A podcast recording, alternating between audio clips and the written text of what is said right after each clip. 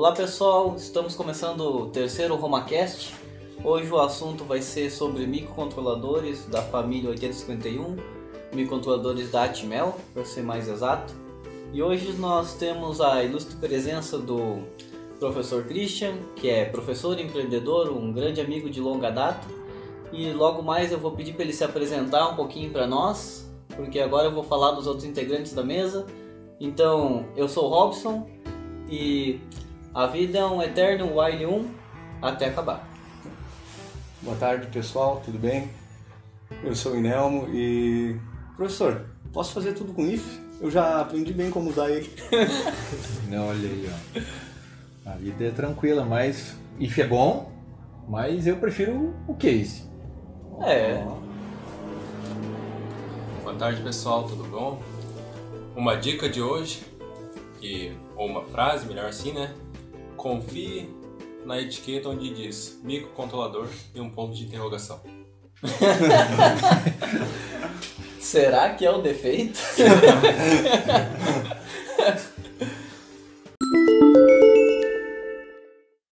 então, então professor, por favor, nos conte um pouquinho da sua história e como é que você começou na eletrônica. Tá. Se apresente para nós, por Sim. favor. Muito obrigado pelo convite. Nem sou tão digno de estar eh, falando desse assunto, mas eu não vou também abrir mão da oportunidade. É, bom, eu trabalho no CIMOL, onde eu tenho acompanhado ao longo de aproximadamente 14 anos vários técnicos que formaram, inclusive alguns na época em que os microcontroladores ainda não eram difundidos no curso. Eles foram incorporados a partir de 2007. Então, na nossa região, a gente tem uma defasagem tremenda de, de pessoas qualificadas para trabalhar nessa área, porque os microcontroladores eles datam da década de 1970 e aproximadamente arredondando ali para 2006, 2007 é que isso se tornou mais difundido na região.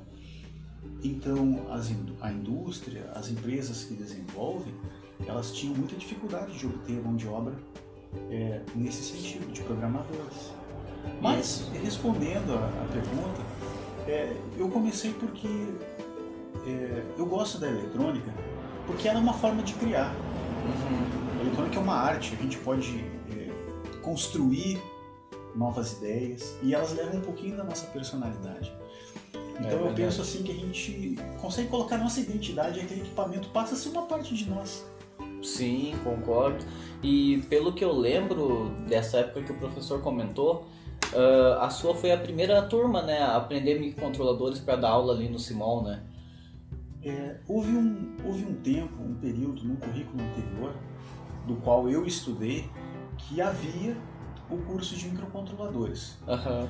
Mas como eu não fazia parte do corpo docente e sim era um aluno, eu acredito que um dos motivos que foi retirado do curso era a dificuldade muito grande de se conseguir as ferramentas de desenvolvimento e professores que tivessem acesso a essas ferramentas. Mas tu te referes ali naquele período de 95, 96, Isso. por ali. Exatamente. Eu lembro, se a gente for trazer para o ouvinte agora, seria como uma turma inteira compartilhar um computador. Nossa, imagina. E, ou seja, por que eu digo isso? Porque havia um programador de circuitos integrados, então ainda funcionava numa rede bem diferente daquela que a gente conhece hoje, onde nós tínhamos que levar um arquivo num disquete, daí o professor gravava, ah, não tá bom, daí tu voltava, programava e tinha que fazer um rodízio toda a turma. E o tempo para compilar era dois segundos que nem é hoje? Não, não era tão rápido. O gravador era paralelo, né? Isso. Mas a questão é que era, era tão escasso que se tornava até desmotivador. Porque a gente sabia que se precisava fazer uma alteração mínima, teria que aguardar outros 22 ou 23 três colegas é, fazerem os experimentos deles. É, eu acho que eu fui uma das últimas turmas ainda do modelo antigo, né? Que fazia o ensino médio ah, simultaneamente ao ensino técnico. Então, apesar de eu já ter o curso técnico, o, desculpa, o ensino médio, eu no o segundo e o, aliás, Tu fez duas vezes o médio. Queria aprender não, bem. não, não, não, não, foi o melhor- era assim, eram quatro anos, né? Eu fiz o, o terceiro e o quarto, eu tava quase que diariamente na escola. né? Mas aí justamente, desculpa te interromper, mas era justamente ah, Para ter o- uma exclusividade. é, no último ano que a gente teve assim, que daí então isso era 99, né?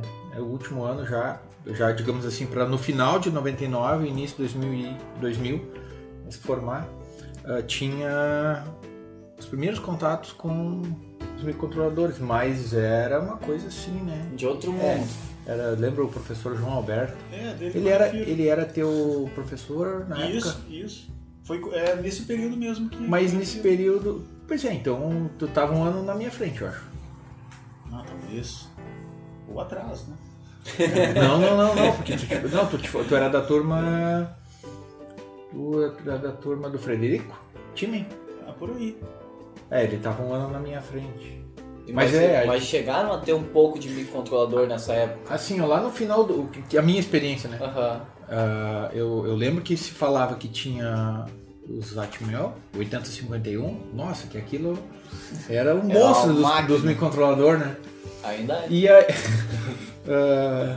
ah, Ah, então, eu não, claro. bastante. Não, lógico, tem, tem suas particularidades, mas assim, ah, a questão era que na ocasião era tão novo, como tu falaste, que- que não se tinha informação e aí se optou em ter um breve conhecimento de um outro microcontrolador, que era da família né, da, da microchip, que tinha um set de instrução bem, bem menor, que talvez teríamos chance de aprender alguma coisa naquele pouco período de tempo.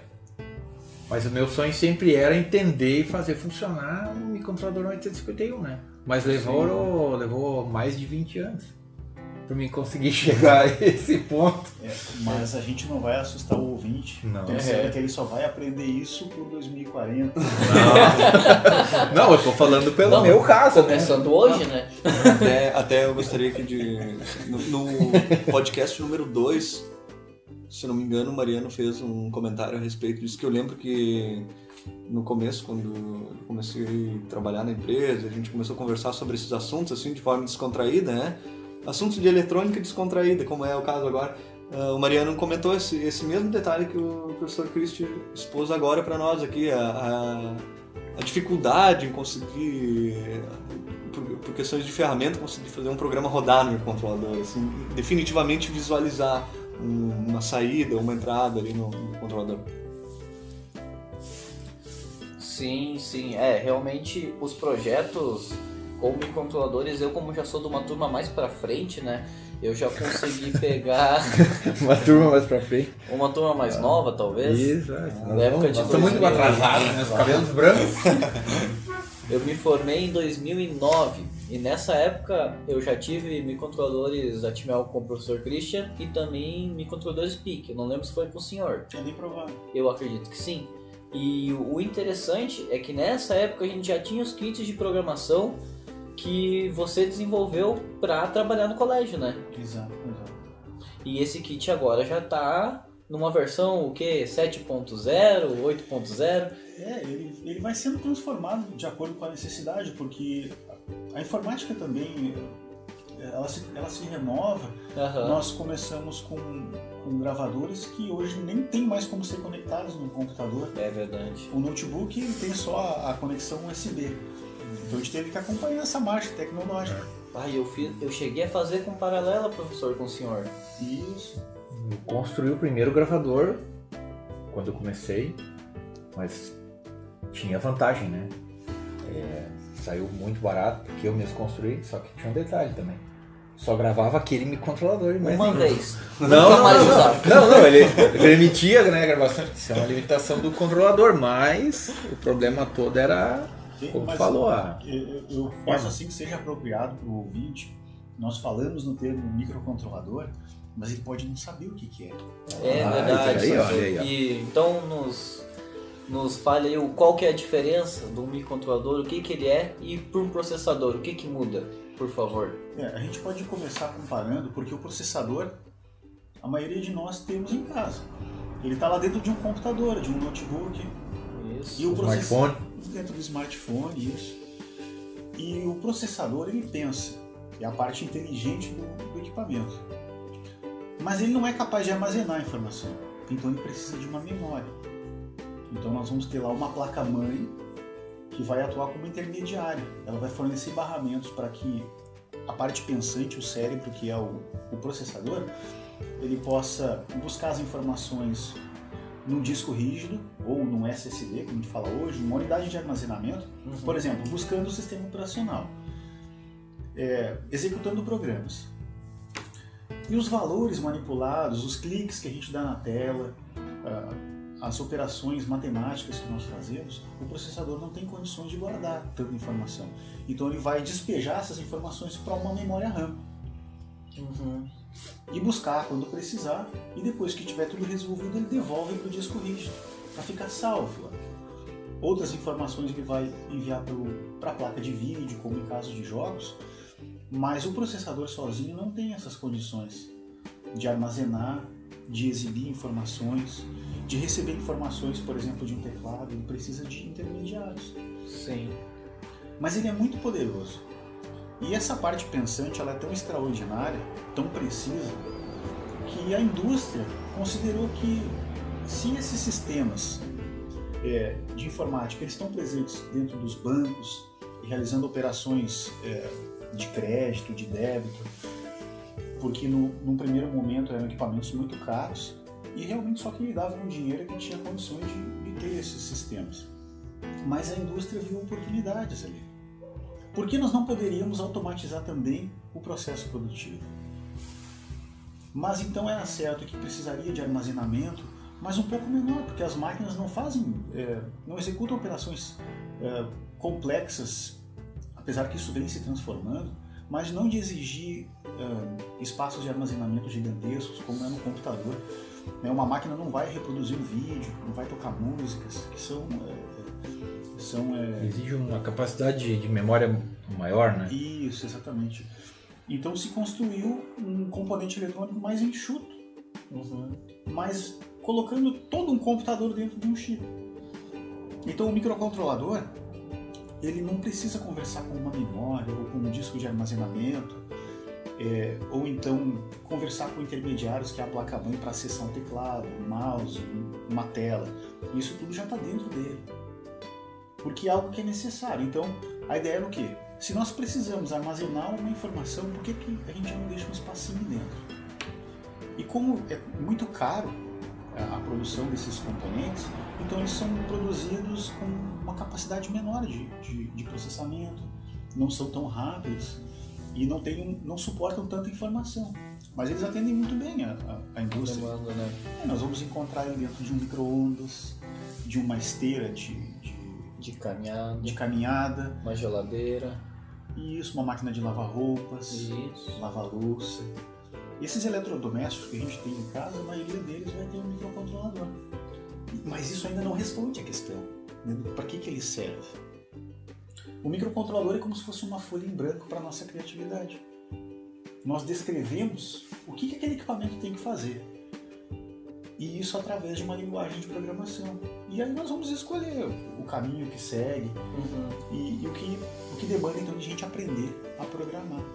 Mas quando a gente aprende um idioma novo, a gente tem mais possibilidades. Exato, e eu pelo menos eu sempre fui muito do C desde o começo, né? Eu aprendi já em C e nunca trabalhei com Assembler. Eu cheguei a uma época a comprar um livro que tinha as instruções em Assembler para entender a lógica do programa. Foi na época que eu queria fazer o 8051 ler o teclado de computador.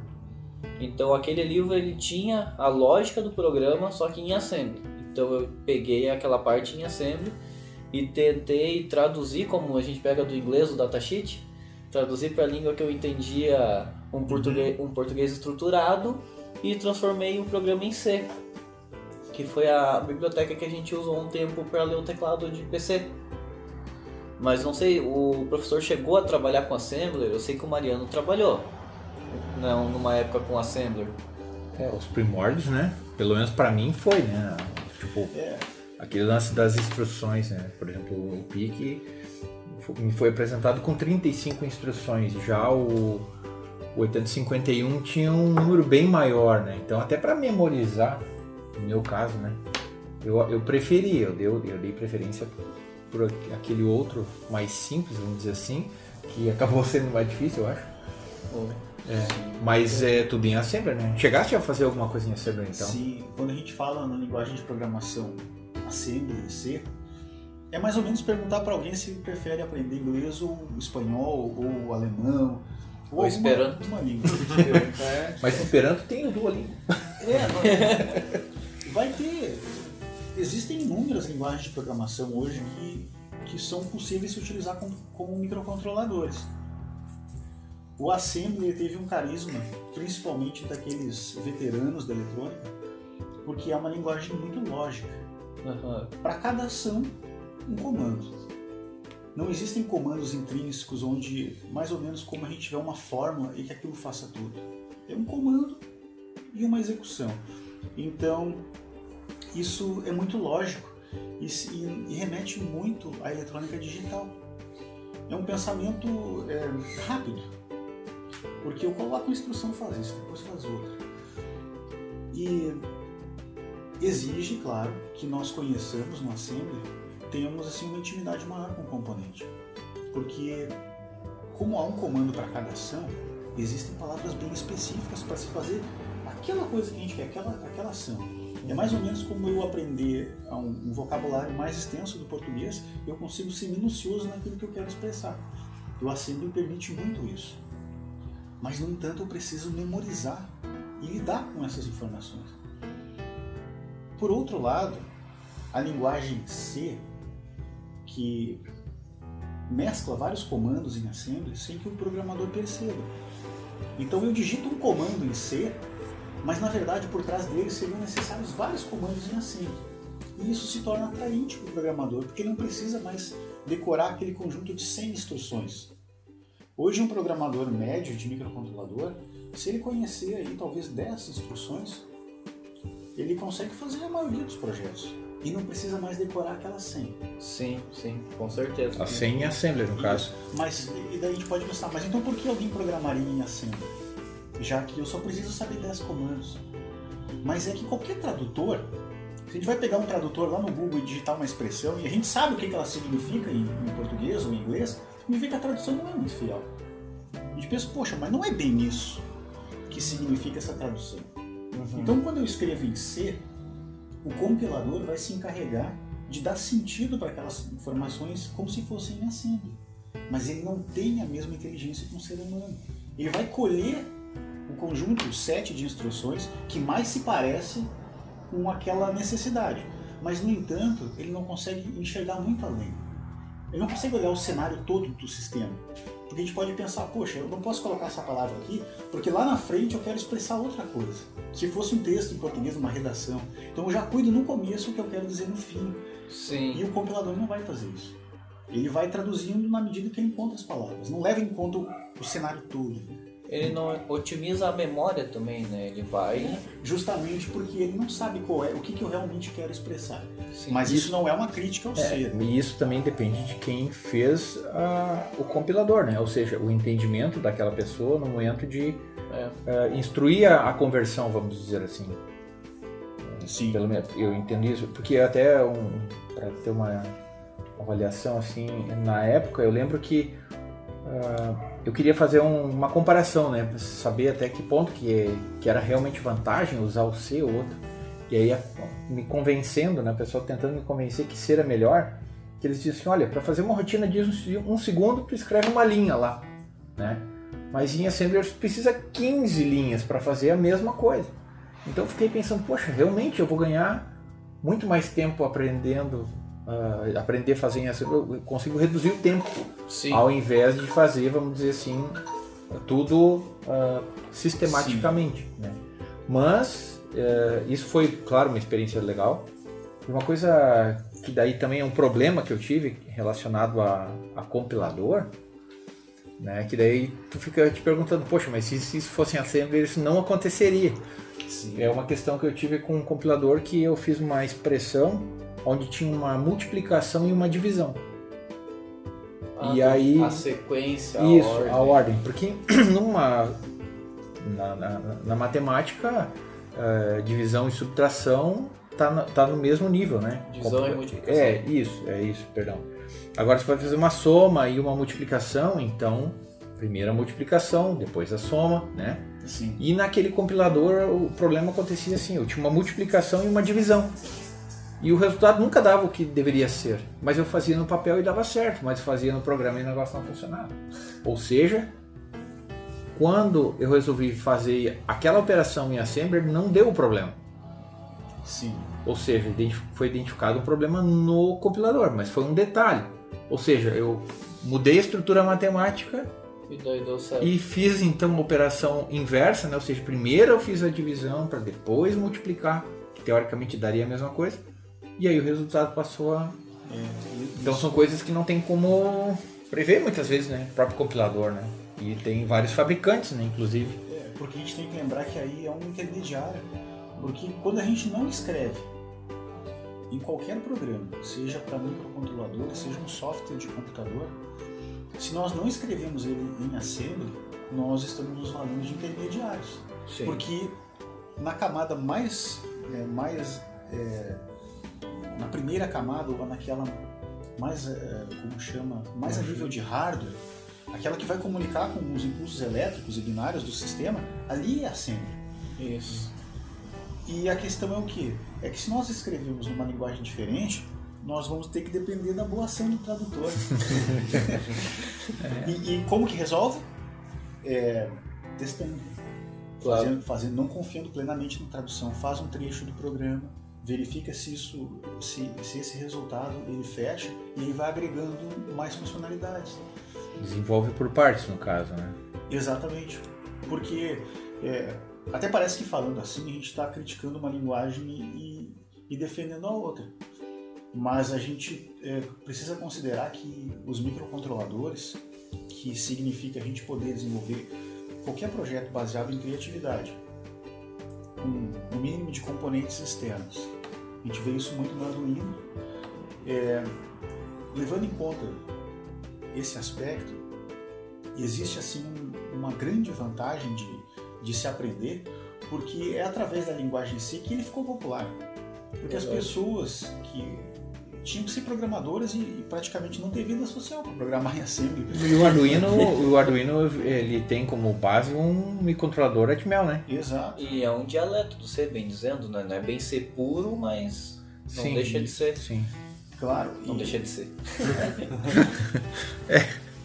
Então a, a, a parte, eu me lembro, ia falar, só, só queria é, é, concluir nesse, nesse aspecto que para aquelas pessoas que estão ouvindo, é, uma curiosidade é que aqui na Romatec, onde eu estou sendo convidado para participar dessa conversa agradável, é que a maioria, né, pelo menos o, o Robson já se envolveu num projeto com microcontrolador. Inclusive, já atuou nessa área, no desenvolvimento de projetos com microcontroladores. O Inelmo, que trabalha na parte técnica, já foi programador também de microcontroladores. E o Mariano também. Já trabalhou, ou seja, onde a atividade principal era criar. Sim. Então por aí a gente consegue ter uma ideia que o desenvolvimento de projetos, além de ser algo extremamente prazeroso, É porque a gente dá liberdade para criatividade, é algo que vai alcançar o técnico eletrônica. Em algum momento vai chegar assim, ó, é a tua vez de contribuir. É, De criar. E, uma coisa que, assim, que, é, e que é legal, é, realmente a questão da programação acho que é muito boa. Mas eu até tinha comentado com o Inel há algum tempo atrás também, que, pelo menos do meu ponto de vista, que todo programador fosse, é, vamos dizer assim, pensar em seguir nessa linha, é, é bom sempre conseguir ter uma visão do todo. né? Não só, claro, a criatividade é importante, mas até a forma como já vem sendo feito, no sentido de como é que é não fazer, né? O que não fazer, Saber o que não fazer. saber o que não fazer e, e até para ter assim uma uma é que vou dizer assim uma visão mais do fluxo do processo, né? Ho- Hoje assim é, não sei como é que é, por exemplo, a questão da programação a nível de, de software, né? Assim, de software, vamos dizer assim, de. Como é que chama? Ah, esses, tipo um, um, um Word, um, um, sei lá, uma ferramenta, um ERP, alguma coisa assim. existe o mesmo nível de programação, vamos dizer assim, são duas coisas. Uma outra linguagem. Dois... Não, até tem C, né? Por exemplo, Aham. Windows É C Sharp, é, né? Então, assim, se for ver, são duas linguagens que é eu diria que é uma programação que é paralela, mas para duas aplicações completamente diferentes, né? E, mas na indústria, assim, o que, que é muito comum a gente ver, assim, vários projetos pequenos, né? Com uma série de problemas que muitas vezes não foi pensado. E aí eu acredito que isso seja muito particular, até porque a questão da programação, né, como tu falaste logo no início, a falta né, de profissionais que conseguem desenvolver isso com tranquilidade ou até mesmo, vamos dizer assim, que têm experiência a ponto de dar uma solução real, né? Porque muitas soluções, ah, muitas vezes, ah, se apresentam bem num determinado momento, mas aí falta um complemento, ou falta alguma coisa, ah, isso aqui não foi visto, não, ah, aconteceu tal situação. É, um- uma coisa interessante para quem trabalha na parte de desenvolvimento, que eu vejo, é o, o que tu comentaste pro Inelmo uma vez, que trabalhando na manutenção, tu realmente tu vai entender o que que tu não pode fazer e o, o que que tu consegue mudar na hora que tu for desenvolver uma placa. Porque tu sabe os acessos que tem que ter, tu sabe a questão da disposição ali, como é que vai ficar melhor para te chegar na placa, mesmo para tirar um display quando precisar fazer uma troca ou É, trocar a- um regulador. Hoje hoje está bastante facilitado em função de desses kits, dessas plataformas de desenvolvimento, né? Várias, por exemplo, como tu falou, o Arduino, né? Isso aí, nossa, isso aí, isso aí po- popularizou de uma forma que E a gente tá nesse tempo de pandemia, a gente fica mais recluso, isolado. É, de E também, também é uma oportunidade porque, francamente, mudou muito a maneira como a gente tem acesso a essas informações. A gente não precisa gastar um centavo hoje para se instruir no mundo dos microcontroladores e partir para o desenvolvimento de projetos. Porque há simuladores. O que que é um simulador?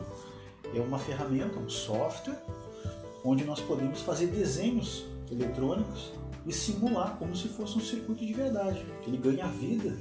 A gente pode fazer uma análise de funcionamento, problemas, e isso tudo na frente de um computador sem, sem necessitar investir, por exemplo, em um osciloscópio, um multímetro e até no próprio microcontrolador, nos gravadores. Essas ferramentas hoje elas estão disponíveis todas de forma virtual para que a gente possa diminuir a curiosidade e entender que, que é acessível, não é difícil aprender. e até mesmo pelo fato, vamos dizer assim, para quem estiver começando, não precisa fazer um alto investimento. Uma ferramenta simples de simulação consegue fazer, ah, vamos dizer assim, um ensaio, Claro, né? tem Fazer um- versões estudante. Isso. Consegue fazer uma, uma, uma simulação e não precisa, como tu falaste, né, comprar o próprio microcontrolador, né, ou, ou ter que comprar um gravador, alguma coisa assim. Claro, isso não isenta a pessoa de no futuro ter, mas se ela, se ela quiser é, pelo menos sentir o aroma do- da comida, né, do, do conhecimento, ela vai poder fazer É isso com, com alguns cliques na internet e, e vai conseguir. E é algo diferente do nosso tempo.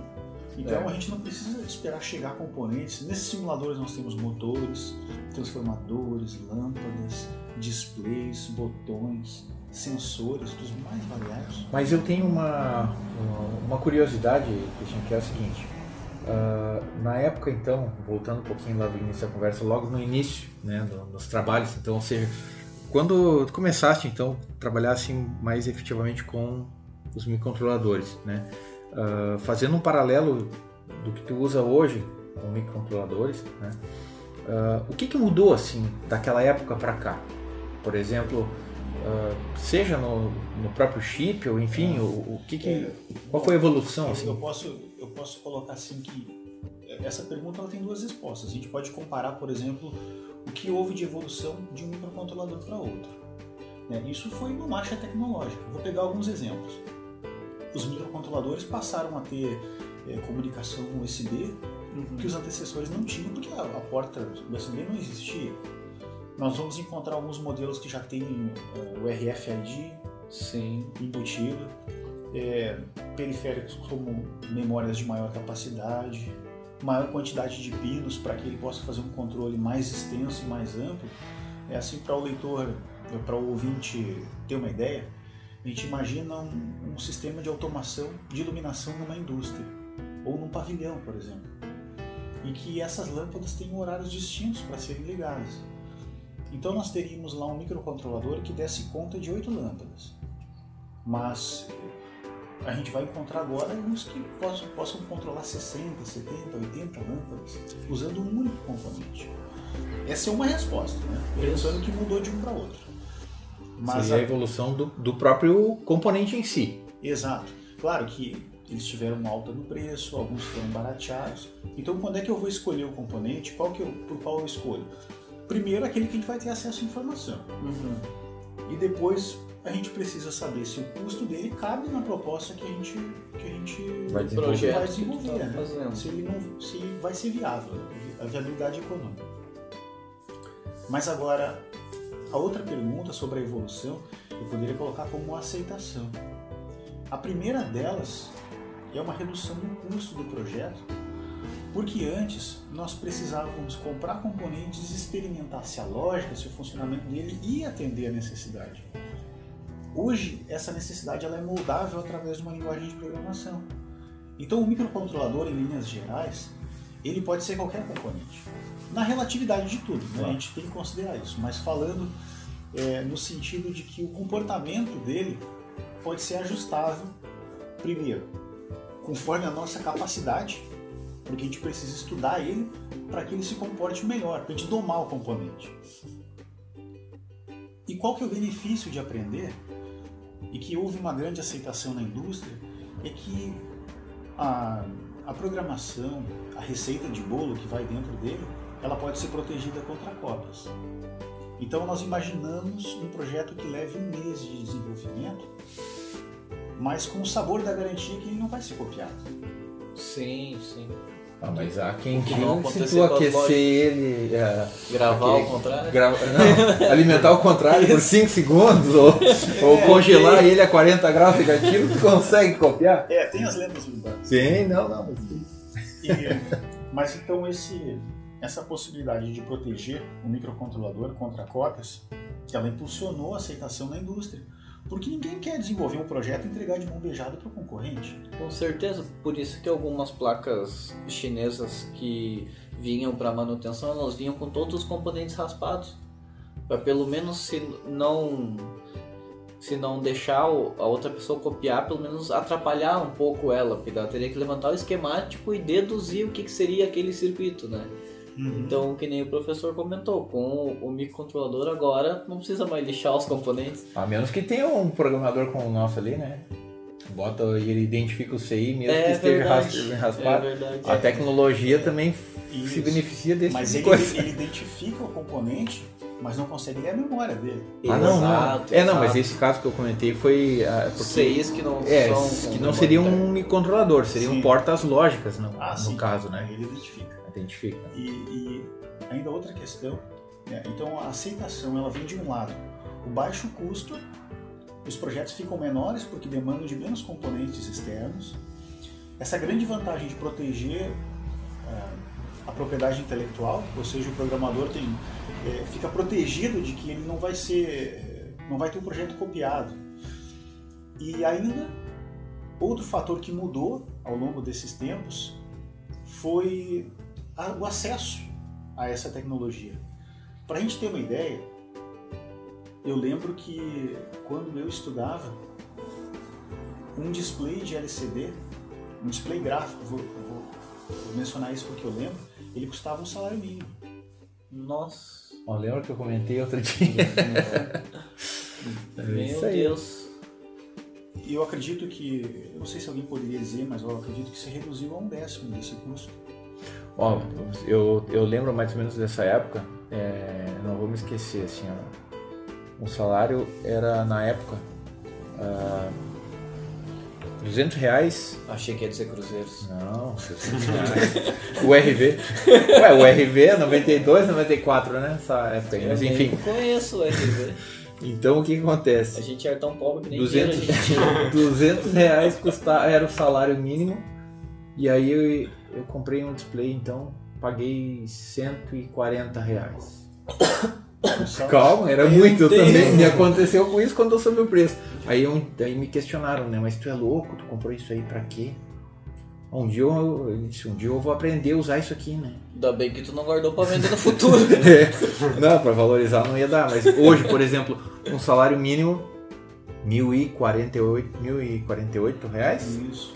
Ah, pra um display que custa o mesmo, né? Vamos dizer assim, Aham. na época. De tamanho hoje tá o quê? Ah, 25 reais. o 16 barra 2, né? 1602. Então imagina naquele tempo como que era difícil encorajar um programador a desenvolver, porque ele poderia ser cobrado pelo prejuízo. Ah, Porque vai era que pouco. liga errado, né? Isso, então ele está comprometendo o salário dele. Sim, sim, com né, certeza. teste. Mas por- se a gente olhar o cenário hoje, esses componentes é, eles se tornaram muito mais populares. Verdade. né? A, a- indústria aceitando aumenta a demanda desses componentes, então são mais solicitados, o que gera concorrência e baixa custo de, de produção. Então a gente vai encontrar de uma forma tão popular que até aqueles bonés e camisetas que tem uns LEDs assim em cima que ficam piscando, Já usa. é aquelas, aqueles brinquedinhos luminosos que tem, é os tênis que tem luzes. Então a gente vai ver o microcontrolador tão popularizado e a gente já tem por aí a ideia do, do preço, como ele chegou. Ah, e um detalhe, né? Mini, mini assim, é. Como é que chama? Me fugiu a palavra agora. Nano? Mini. é, foi. Diminuiu, reduziu o tamanho expressivamente. É. Nós temos muitas opções. A gente vai encontrar microcontroladores de, é, se não me engano, até de 5 pinos, dois de um lado e dois do outro, bem pequenininho, Aham. porque atende a, a- a necessidades muito específicas. Então, o que, que há de mudança? O acesso. Então, acho que qualquer pessoa hoje pela internet consegue comprar sem ter que entregar um salário mínimo. É verdade. E encontra muita informação, porque em outros tempos essa informação vinha geralmente de pessoas muito experientes e elas passavam tanto tempo se dedicando a aprender que era muito difícil de transmitir o conhecimento, porque não dava tempo. Ou então transmitia de uma, uma linguagem eh, muito técnica e, E para quem, quem, tava- tá começando não, não consegue captar. não tinha o a partir do zero. entende? Sim.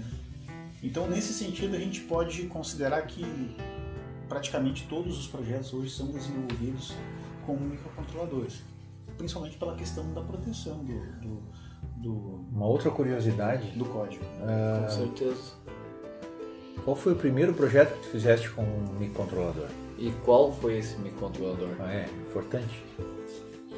Bem, eu comecei programando com o PIC, mas eu agora no momento não recordo de, de um, um projeto que, que eu possa ter batizado ele de meu primeiro projeto com um microcontrolador. Aham. mas quando eh, eu precisei aprender o 8051 até por uma demanda na escola que precisava de um professor e era muito parecido com, com o que eu já sabia no PIC, porém muito mais simples. Então a linguagem do, do microcontrolador 8051 na linguagem C, ela é muito simplificada. E eu já queria fa- fazer uma emenda aqui com, com uma frase que eu ouvi no início, né? Se dá para fazer tudo com if. É. O if é o que? Tá bonito. Eu, eu gosto de, de, de colocar isso quando nós chegamos nessa instrução, que é pela segunda ou terceira aula, é, quando nós estamos é, em sala de aula e, e chega no momento de apresentar o if, é quase poético, porque a gente brincou né, que o if, que é o comando condicional, C, é o princípio inteligente da eletrônica. Porque o comando if, que é uma condição para acontecer, a máquina precisa pensar se ela deve ou não fazer alguma coisa. É, por exemplo, um elevador deve abrir quando? Né, a pessoa tem que apertar o botãozinho no painel do elevador e o sistema precisa verificar se ele está naquele andar. Sim. Então é um princípio inteligente e aí começa toda, toda a mágica do, do- da programação, porque não é um sistema fechado onde ela sempre vai funcionar assim. Ela depende de fatores externos, de estímulos. Então eu posso dizer assim, olha, se nós juntarmos o while, que é o comando de repetição, o while 1, que é a repetição infinita, Aham. É a vida dentro- do Robson, no caso, que ele comentou ali. Isso. E dentro desse comando de repetição, esse laço que não tem fim, se nós colocarmos perguntas dentro dele É. e ações, a gente faz tudo com o microcontrolador. Então o que eu preciso? Um programa que não termine nunca, que é o while, Willy se escreve, que diz uma condição, a gente pode colocar uma condição infinita e fique pensando sobre isso, sobre a, a receita de bolo. O momento que é para ligar uma máquina, quanto tempo ela tem que ficar ligada. Então eu posso dizer assim, pela experiência em classe, com, eu acredito que com três, quatro comandos a gente já faz assim um projeto que surpreende, que surpreende. Isso seria o. Desculpa, pode. Ah, eu gostaria de fazer uma observação do que foi dito até agora, no, no sentido de encorajar as pessoas que estão uh, buscando mais conhecimento nessa área de programação, de controladores. Como o professor falou antes, que é uma folha em branco, pode ser descrita. É, apesar de todos os termos técnicos, para quem não está muito habituado, uh, o que eu diria assim que é muito divertido o, a programação, né? Seja ela e, e, aí tem, tem toda a sua amplitude, né? A programação seja para a parte eletrônica, que o pessoal da eletrônica encara a programação acho um pouco diferente do pessoal da informática, mas enfim, a programação em si, ela é muito divertida. Quando tem, uh, se sente capaz de se comunicar com uma máquina de certa forma, é, é, é uma comunicação, né? o homem e máquina, é muito divertido esse processo e conseguir começa executando programas simples, uh, descrevendo pequenos, pequenos códigos, poucas linhas e começa a ver que aquilo vai funcionando e de repente vira um vício, né? E, e a... ele lembra, falou assim que, que na programação a gente se comunica com a máquina, se expressa por uma máquina. Liga um LED agora! e o mais interessante, ou talvez tão interessante quanto, é que depois que a gente ensina ela, ela tem condições de se comunicar com outras pessoas. Exatamente. É, e... Ou seja, aquilo que nós dissemos ela vai ecoar para todas as pessoas que lidarem com ela. Por exemplo, é, eu vou ter lá um, um, sistema de acesso em que tenha que digitar uma senha no teclado e diga se a pessoa pode entrar ou não. Eu vou ter que ensinar o microcontrolador a fazer isso. E depois que ele aprende, ele convida as pessoas para interagir com o que ele sabe. Isso é, é, fantástico no microcontrolador. É, também ah, já evoluindo, vamos dizer assim, no nível de programação, uh, também é possível implementar um, um, código que permite que ele possa aprender. Né? Isso está muito presente hoje na Isso, informática, né? no nosso telefone, porque a gente faz algumas coisas e parece que ele se acostuma com o nosso hábito. Mas isso é eletrônica pura. Né? Ou melhor, a eletrônica junto com a programação.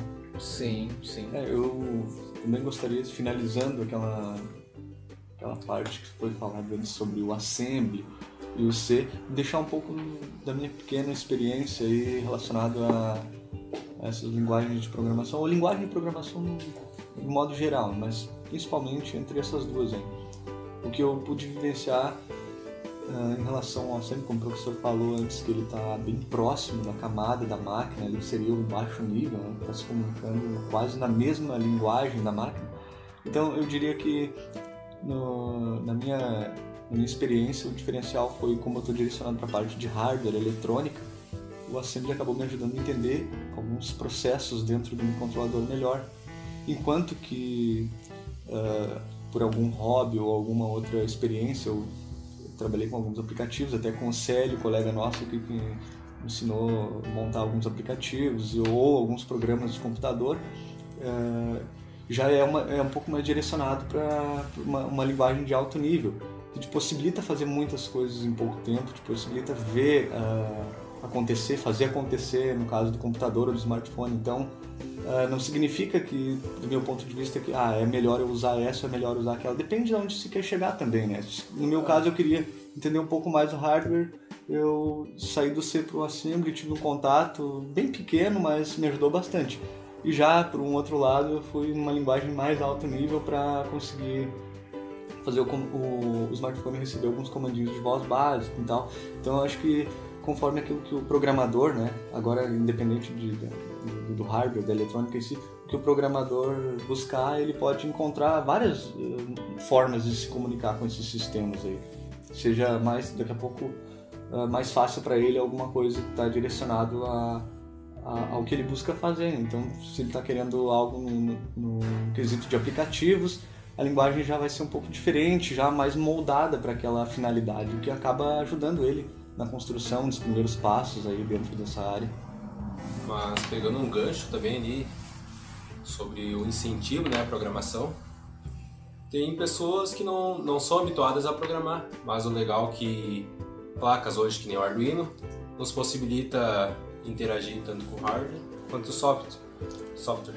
E daí, isso, por mais seja só um LED ligando, tu já pensa de outra forma diferente. Tu pensa assim, pô, se o LED ligou, posso fazer uma máquina ligar. Então, é um incentivo também essas placas novas que estão no mercado, né?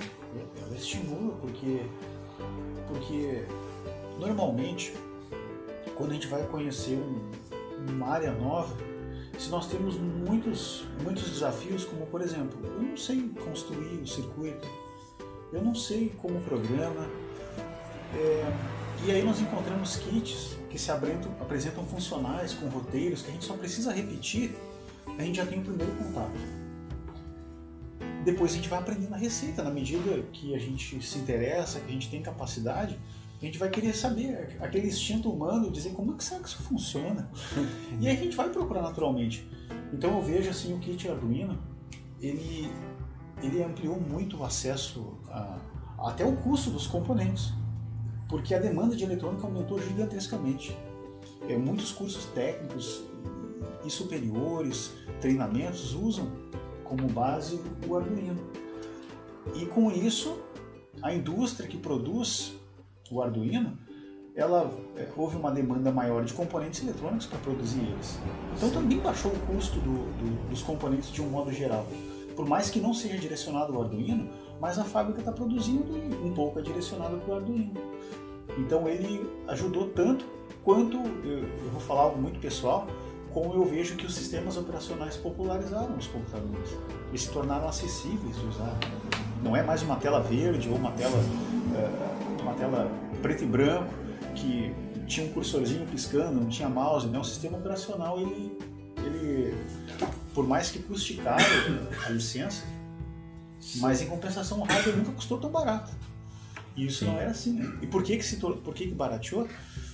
Porque muitas pessoas se interessam. Né? É Estimula a, o investimento nessa área de produção de, de equipamentos e baixa o preço. E, mas então, professor, e referente ao 8051, que o professor hoje trabalha muito com esse microcontrolador, né? O AT89S52, correto? Sim. Nos projetos da sua empresa, da Digitac. Exato. Eu até não havia mencionado né, qual foi o meu, meu primeiro projeto, que tinha uma pergunta. Uhum. Mas é, ele foi um simulador de presença residencial. Foi o nome como eu batizei ele. Então eu é, determinava alguns horários, ele era composto de uma tela de LCD, então através de um teclado se escolhia os horários, agendava os horários em que os equipamentos poderiam ficar ligados, então usava isso num sistema de iluminação para simular que tinha alguém dentro de casa. Então, Quando o pessoal ia pra da, praia. É, pelas três da manhã ligava a lâmpada do banheiro, Olha de só. tarde ligava um pouquinho a da sala. Então é, eu usava porque a gente tem o costume de deixar a lâmpada acesa, mas isso já está tão manjado. É. E foi, eu aprendi muito com, com é, não funcionou de primeira. Uhum. É, por mais que eu inclusive já ensinava, eu já estava pelo menos dois anos ensinando. É mas levar coisa. um projeto e, e ele instalado no campo, né, sujeito a interferência, saindo do ambiente da, da simulação ou da protocolo, a gente aprende também bastante. É, agora tu falaste uma coisa bem, bem interessante. A gente, como trabalha muito nessa área industrial, ah, é- é- agora, dos últimos tempos, é bastante comum né, a gente encontrar eh, equipamentos, produtos que são desenvolvidos e entregues ao, ao, Cliente assim, ao final. cliente final um projeto que tu abre lá dentro, bah, é toda uma sistemática, né? Bah, tu olha o aparelho- bonito, funcionando bem, aí tu abre assim uma baita de uma caixa com um Arduino Uno lá dentro. Isso assim, é, pra gente que acompanha hoje a questão da eletrônica industrial de modo geral e, e sabedores da necessidade de, ser, de ter um equipamento robusto, né, é, confiável, como eram aqueles primeiros microcontroladores fabricados, né, é, que na época que não, não se tinha kit, né, ou seja, era necessário desenvolver uma placa, desenvolver o circuito, né, pensar exatamente o que vai ser feito e construir o hardware específico. Então hoje é muito comum tu pegar um equipamento industrial e abre ele olha lá o coração dele é um, um Arduino. Né? É um problema? Eu acredito que sim e não. Né?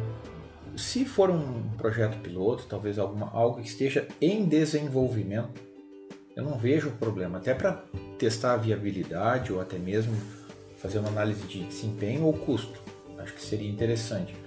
Mas eu acho que, como é que eu vou dizer assim, tem muita coisa que tem sido desenvolvido com a intenção de permanecer daquele modo.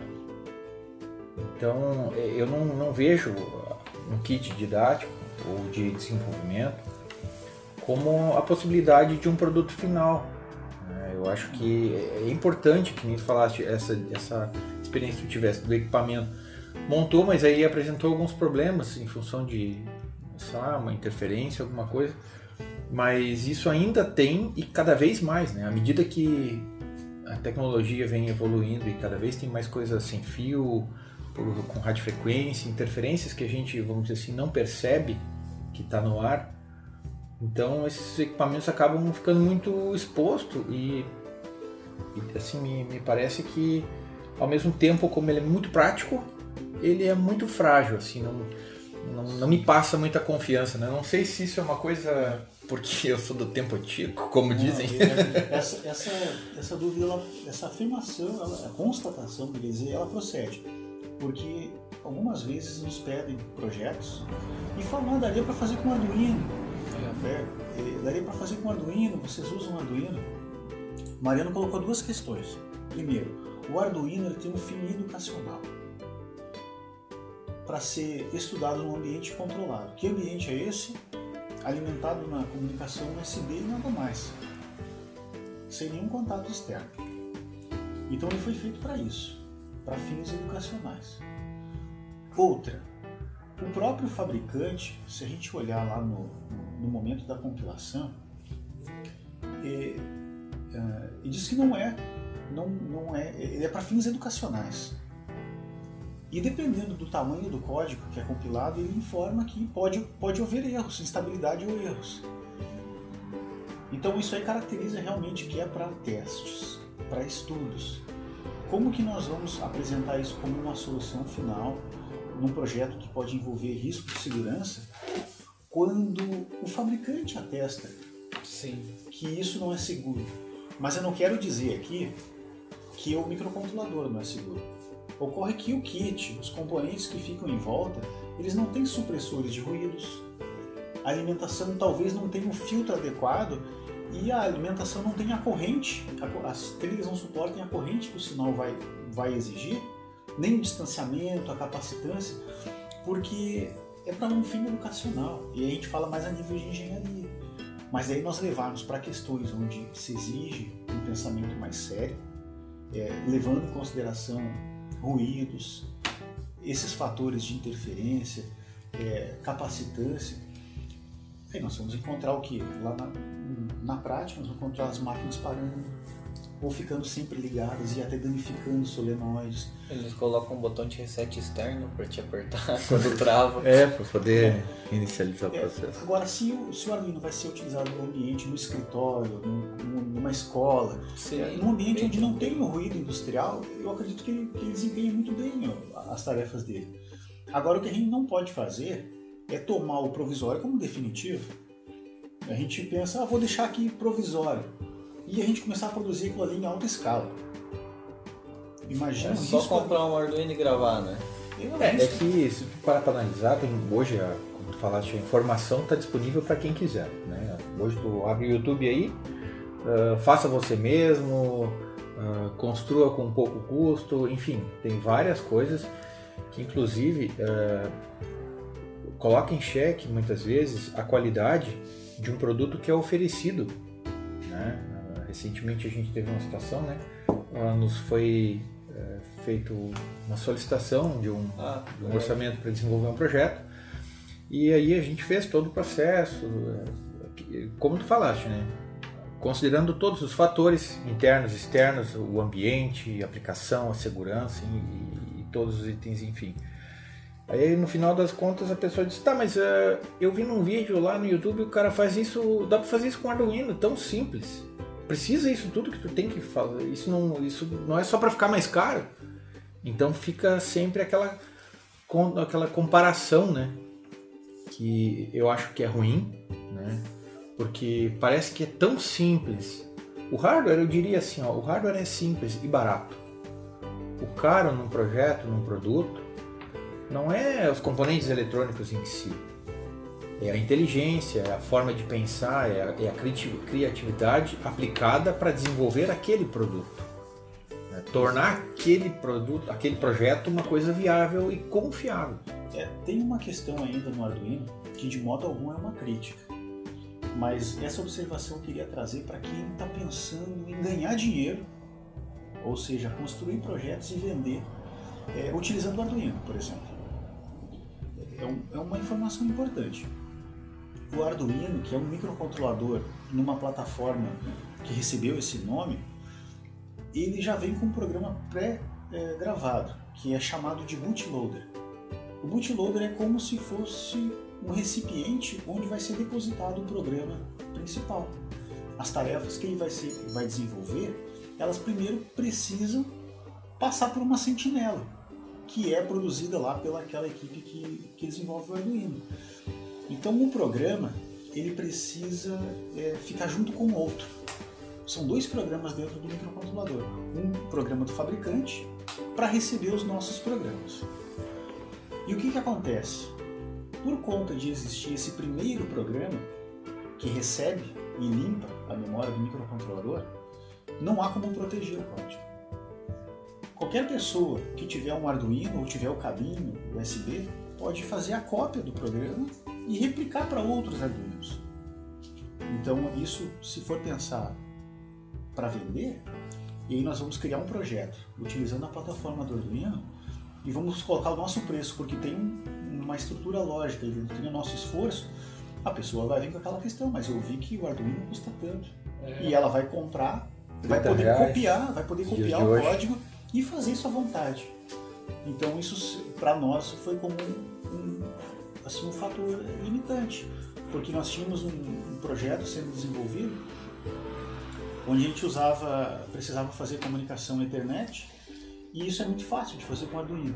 Sim, e praticamente realmente. impossível fazer com 8051 por conta da memória que, que é muito limitada no 8051. E nós levamos tudo para o Arduino, até nos depararmos funcionou bem, no entanto ele era copiável.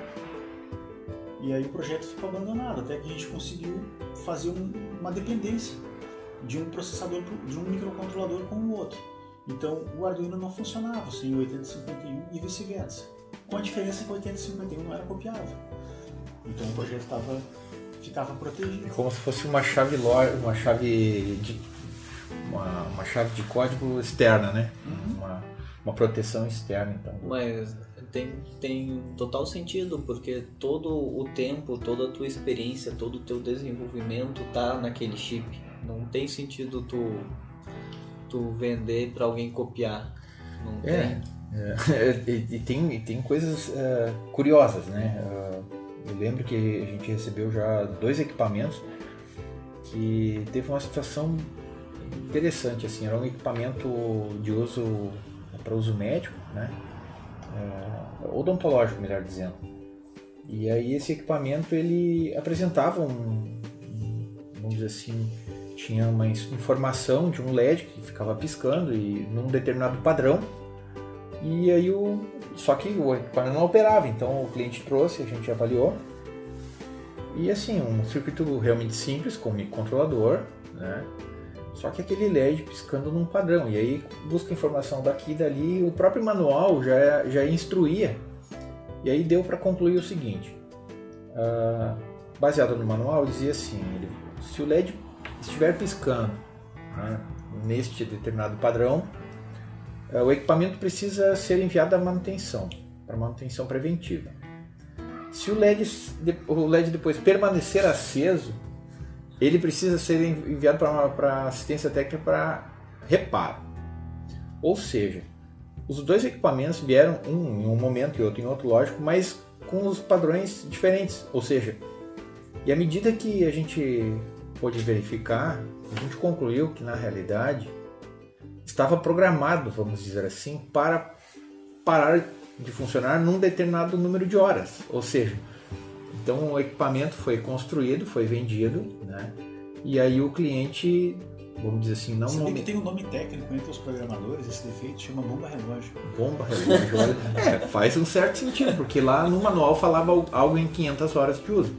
É, Ou seja, é como hoje, por exemplo, tu comprar um veículo né, novo e o fabricante diz assim, olha, se tu não fizer a manutenção preventiva aqui, com 5 mil quilômetros teu carro parar. para e não funciona mais, tu tem que botar fora e comprar um novo. eles ligam uma luzinha no painel, mas não param. né? É, então essa luz é só a gente que apaga e pronto, acabou. né? Mais ou menos isso. E aí, depois, em um outro momento, a gente conseguiu contato com esse cliente e ele questionamos, né? Ele disse, olha, eu mandei para lá e o equipamento voltou funcionando, né? E ganham mais 500 horas. É, mais ou menos isso, né? Então, claro, tem sempre os prós e os contras, né? Mas isso, claro, envolve, nem vou dizer uma questão de programação em si, eh, eu acho que está mais envolvido com a questão ética, talvez, né? Porque eu acho que não pode ser obrigado, né? Mas aí eu te- tem um detalhe também, né? Essa possibilidade pode ser usada tanto para o bem quanto para o mal, né? Ah, com certeza. De repente, esse equipamento que se, que se trata agora aí poderia, de repente, precisar de algum reparo, algum detalhe na parte de pressão, aquecimento, algum tipo de verificação, sei lá, material isolante, borracha, qualquer coisa do tipo.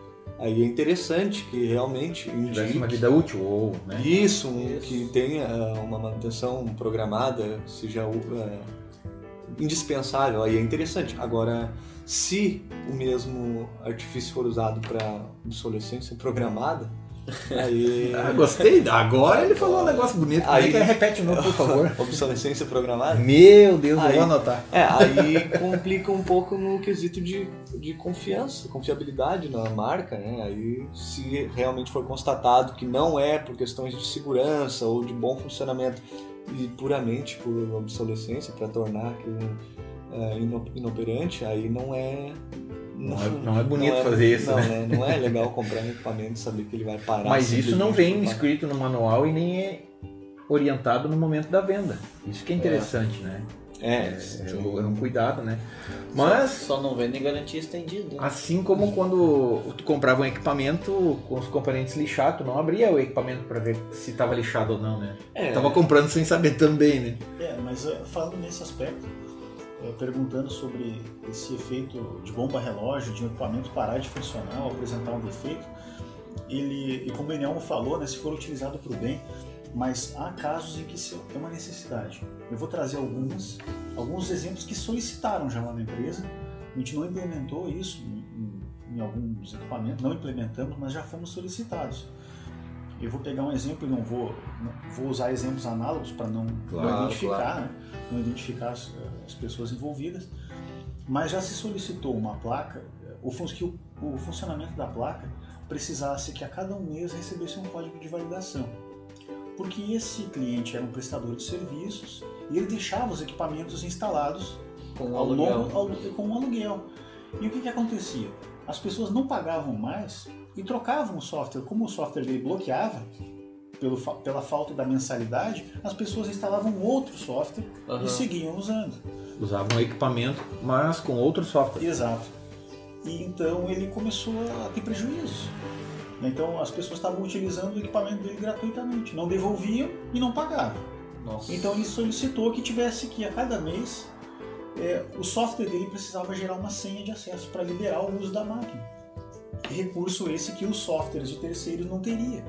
E aí não É. seria compatível. né? Realmente. Então, né, se o, por exemplo, se o ouvinte agora ele se depara com situações, poxa, eu tenho um conhecido que está sempre é, tendo que correr atrás dos devedores porque não pagam. Então a gente vai encontrar no microcontrolador uma forma de, de, de tentar minimizar isso, que é colocar essas, essas proteções, essas senhas que podem ser um teclado, né? o equipamento pode precisar de uma senha com teclado e essa senha pode se alterar conforme o nosso código determina, em função do dia, da hora Sim, assim sim. que a senha não fique universal, ao ponto de que se alguém sabe a senha, vai servir para qualquer equipamento. A senha pode se tornar única e vinculada a uma matrícula, por exemplo, do, daquele cliente. É, são situações que a gente encontra, muito frequentes, que é a inadimplência, e essa inadimplência ela pode sufocar o proprietário da empresa, ele pode quebrar por conta disso.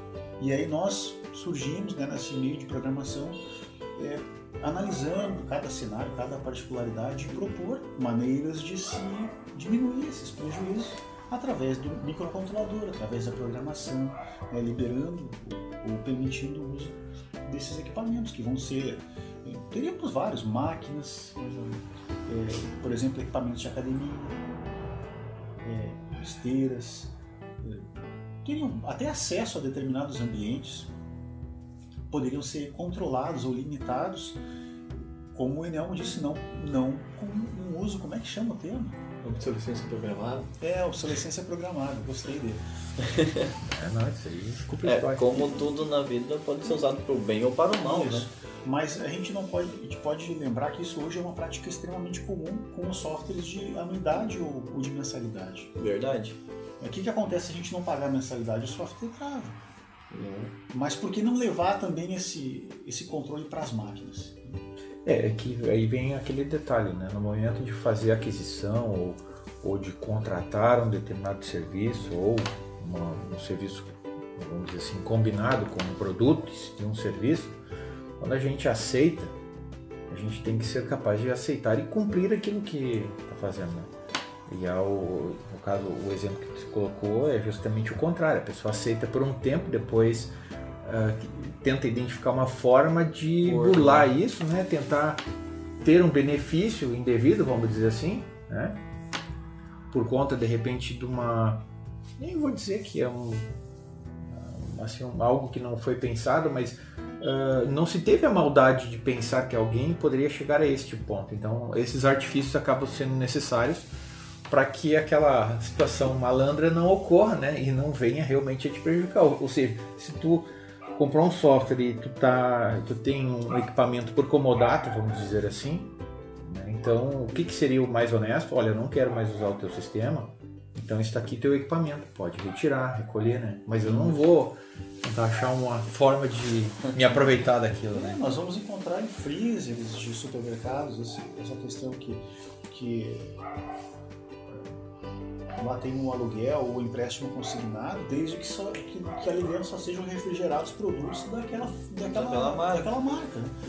E o que a gente Isso ia ser legal, né? O cara compra lá uma marca de cerveja X, lá bota uma garrafa lá dentro, começa a piscar as luzinhas do Não, cooler não. e se desliga tudo. É que aqui o ouvinte. Não, é que se a gente pensar assim. Não, eu brincando, Sim, brincando. o ouvinte vai achar que vai ter câmeras olhando, a- analisando a marca. Não. Não, Significa que Essa limitação ela, ela pode ser imposta o seguinte: se não tiver nota fiscal de compra, né? o- o- Isso. ou seja, junto com a nota fiscal de compra daquele mês, o fornecedor já vai entregar sim de liberação daquele freezer. Exato. Sim. Exato. Então não tem, não tem esse problema de, ah, mas eu, eu vou burlar, vou colocar as garrafas viradas para trás, né? Pra não ver a marca. Isso ia ser legal, né? Uma, pra não botar a garrafa de outra marca, tu pode usar o código de barras, faz uma leitura do Ah, de barras. isso ia ser. É, Não, é mas é, a bastante gente, fácil. mas é que a gente está propondo uma solução mais fácil. Com certeza. Não, com a Ah, senha. viável, porque essa, viável. porque colocar uma câmera não seria viável. Não, Custa não. mais caro que o freezer fazer isso. Né? É, por aí. Pra não largar uma garrafa da outra marca do concorrente. Certo, pessoal? A gente já tá em torno de uma hora e dez minutos de podcast, então vamos, vamos finalizar nossa conversa de hoje. Mas o Inamo quer fazer uma colocação e eu depois eu quero fazer mais uma colocação ainda. Por favor, Inamo. Assim, antes de concluir, eu gostaria de falar com o professor Christian a respeito de um, um- como é que diz assim, um programa, um programa Opa. educacional. Ah, bom. Exato. Ah, Essa é menos a, mal, mesma né? colocação que eu ia fazer, então pensamos parecido. É sobre o projeto que o professor Christian tem para as pessoas. Por favor. Exatamente. Não, eu queria passar para ele, na verdade, falar um pouco sobre a- o, o, o 8051, certo? Ah, sim.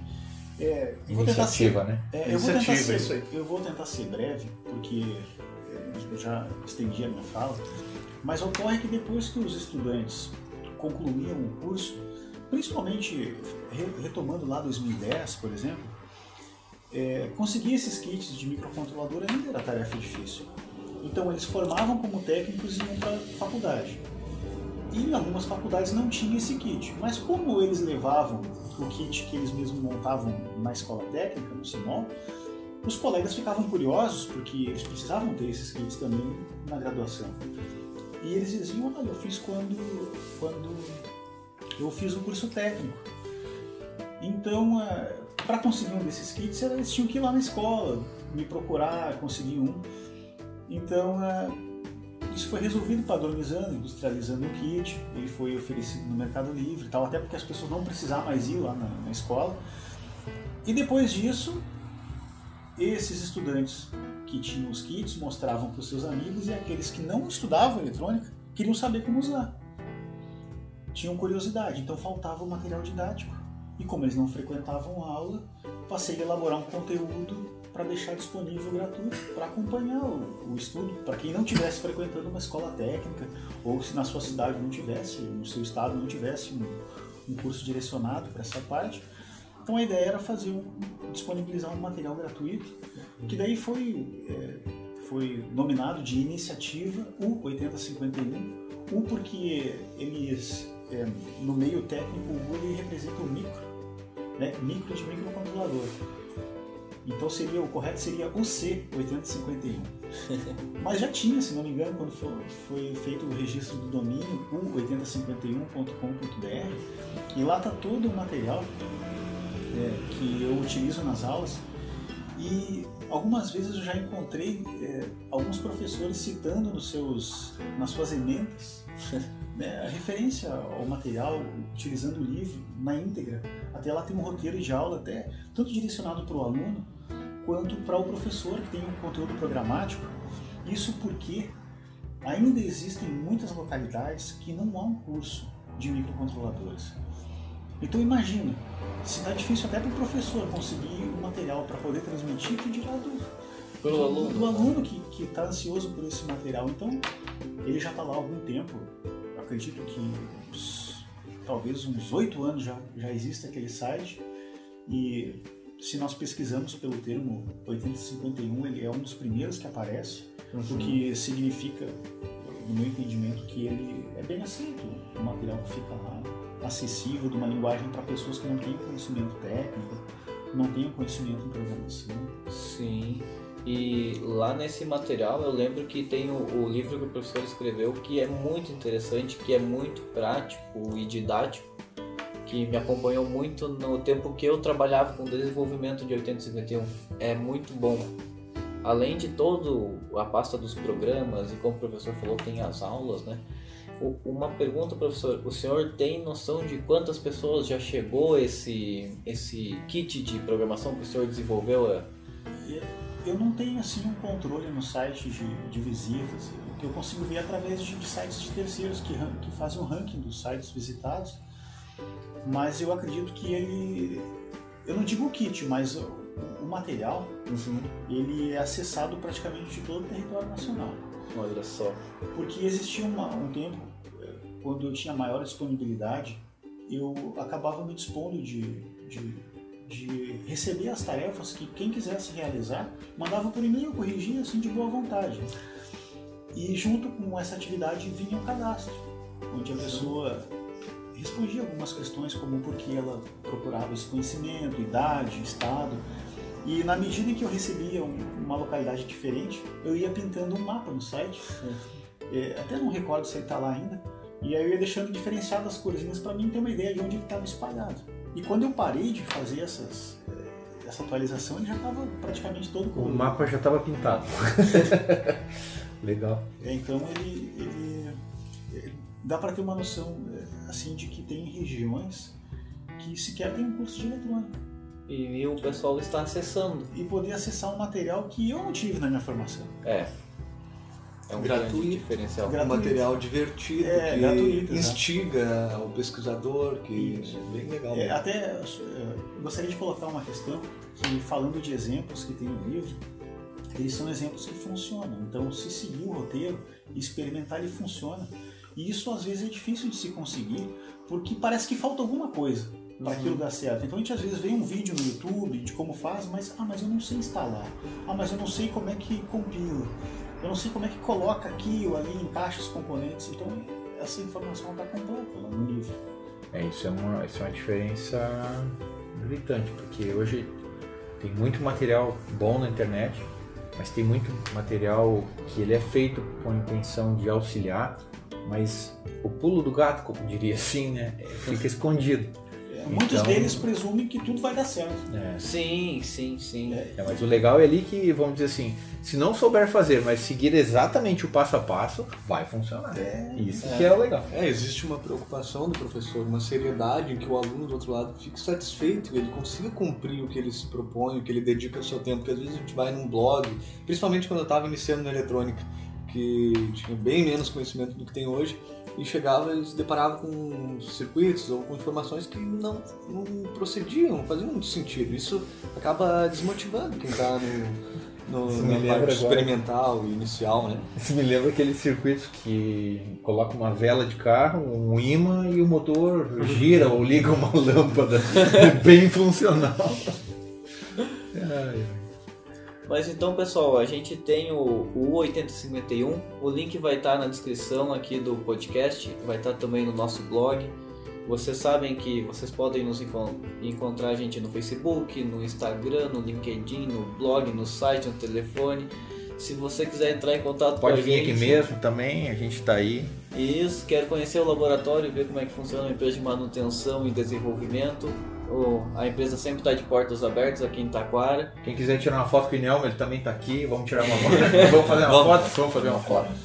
E o- os dados de contato, se o professor Christian me permitir também, eu posso deixar ali do claro, site. claro. Fica disponível à disposição. Então, muito obrigado novamente por aceitar o nosso convite. É sempre um prazer contar Eu- com a presença do senhor aqui Eu na agradeço empresa. pelo convite e, e sempre que tiver alguma, de alguma forma puder contribuir minimamente, eh, eu vou ficar muito feliz de poder retornar ou participar, de ouvir. E também queria deixar que essa conversa, ela, ela fica um pouco direcionada para aquelas, para aqueles veteranos também. Que se sentem inseguros, pensam assim, poxa, eu acho que não tem mais condições de aprender isso. Porque a gente pensa às vezes, ah, isso é coisa para gurizada, aprender a programar. Verdade. Mas microcontroladores é mais, é mais enxuto do que a programação para software de computador. Fica mais no nosso chão. Sim, sim. Agora nesse tempo de pandemia dá para aproveitar É, umas horinhas sobrando. É, e aprender uma linguagem nova, como o Esperanto, né? Não. Exatamente. É. Então, então, pessoal, muito obrigado e até a próxima. Diz da Revido.